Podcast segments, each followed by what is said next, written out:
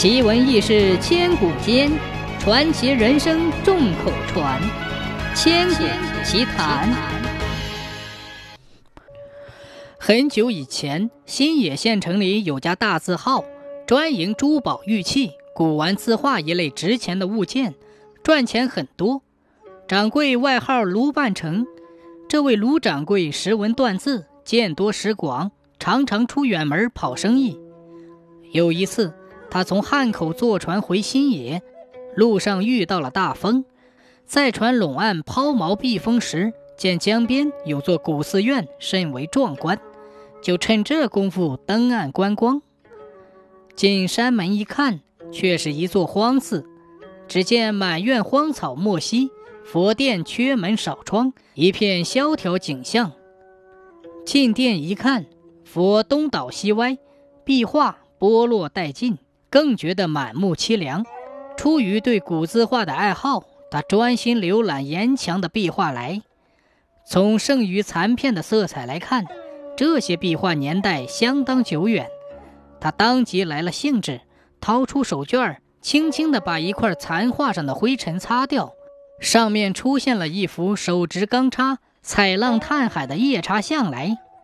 这位古董鉴赏家眼睛不由一亮，啊，这不是画圣吴道子的手迹吗？古画摹本上有这幅夜叉图，但谁都不知道原作的真迹在何处。他欣喜若狂，连忙掏出随身携带的裁纸刀，小心翼翼地把这块一尺见方的壁画铲了下来，兴冲冲地带回了船上。卢掌柜心情舒畅，便热了一壶酒，坐在船头上自斟自饮起来。正喝着，猛抬头一看，发现船边站着一个人。仔细一看，原来是一个讨饭的小妞，蓬头垢面，衣不蔽体，双手捧着个破碗，眼巴巴地看着盘中的菜肴，口水直流。卢掌柜动了恻隐之心，就搀她上船。拿过馍馍让他吃，这小妞像饿死鬼脱生，抓起馍馍就狼吞虎咽地吃起来，还不停快地夹盘中的肉吃。待他吃饱喝足之后，卢掌柜才问起他的身世。小妞说：“她就是本地人，爹是个杀猪的，妈死得早，她就靠吃猪杂碎长大。爹又死了，她就给人家当童养媳。”因为她好吃肉，没荤腥下不了饭。福家说养不起他，就把他赶了出来。他只好住在这破庙里讨饭度日。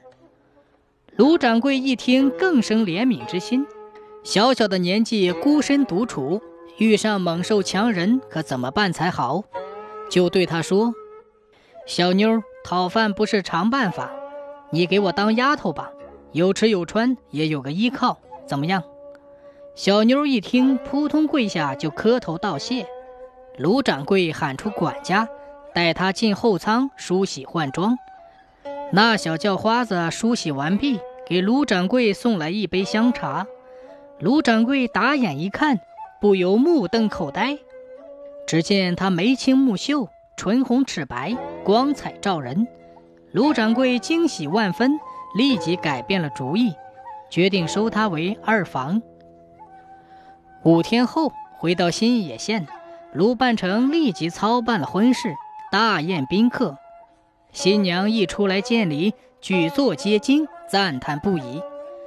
卢掌柜越发得意，把小娘子看成了心肝宝贝，一切都由着他的性子来，要星星不敢给月亮。这位二奶奶一开始温柔贤淑，和蔼可亲，只是吃起东西来很贪婪。见肉不要命，越吃越多。谁知道后来脾气变坏了，下人们稍不如意就牙撕口咬，凶如猛兽。下人们一见到他就不寒而栗。卢掌柜屡劝不止，也无可奈何。有一天家里来了客人，卢掌柜叫人割回二十多斤肉，放在厨房里待用。不料中午厨子做饭时。发现肉不翼而飞，卢掌柜知道后很生气，认为出了家贼，就逐个盘问。大家都说见过二奶奶去过厨房，他心里不由咯噔一下。嗯，莫非让他偷吃了？第二天，卢掌柜又叫人买回半拉猪肉扇儿，放在厨房里，自己偷偷躲在暗处观察。不一会儿，小美人果然鬼鬼祟祟进来了。关上门，一转身，突然改变了模样，青面红发，豹眼金睛，五指如爪，口塞血盆。只见他左手抓起半拉猪，右手咔嚓撕下一条猪腿。嗷呜一声，就连骨头带肉吞下肚去，接着牙撕口拽，生吞活剥，不一会儿便把半拉猪吃了个一干二净，直吓得卢掌柜三魂走了两魂，大气也不敢出。待那女妖拍拍肚子、抹抹嘴离去之后，卢掌柜也窜出厨房，吆喝十几个伙计挥刀舞枪，呐喊着来驱杀妖怪。刚冲到门前，那妖怪嗖的一声跳出来，大吼一声，吓得众人屁股尿流，抱头鼠窜。卢掌柜一家人全都逃出来，再也不敢进门了。这可咋办呢？有人说乾明观来了个法术很高的道士，卢掌柜忙把他请来，设坛做法，驱妖降魔。整整折腾了三天，仍然禁他不住。他白天不敢轻易出来，一到晚间就四处觅食，最后竟吃起活猪、活羊、活牛、活马来。道士摇摇头，对卢掌柜说：“这妖怪非同一般，至少有一千多年的道行了，又是从外地来，所以本方土地管不住他，我实在是无能为力呀。”说罢，甩甩手便走了。卢掌柜无计可施。反倒平静下来，仔细一想，这妖怪好生面熟。想呀想，突然想起了那幅壁画，青面红发，豹眼金睛，莫非是这深海夜叉在作怪？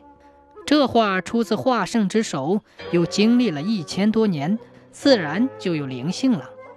都怨我一时鬼迷心窍，才把民间公有之物窃为己有。才引狼入室，惹下这场大祸，这是报应啊！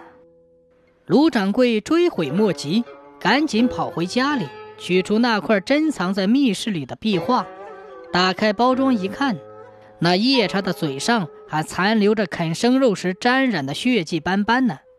怎么处置它呢？就近有口八角琉璃井，是当年光武帝的皇后阴丽华浇花用的，深不可测。卢掌柜就把它扔进这口井里了，又叫人抬来大碾盘，盖在井口上，用沙土封死。古井镇古化，从此以后，那夜叉精就再也没有出现过。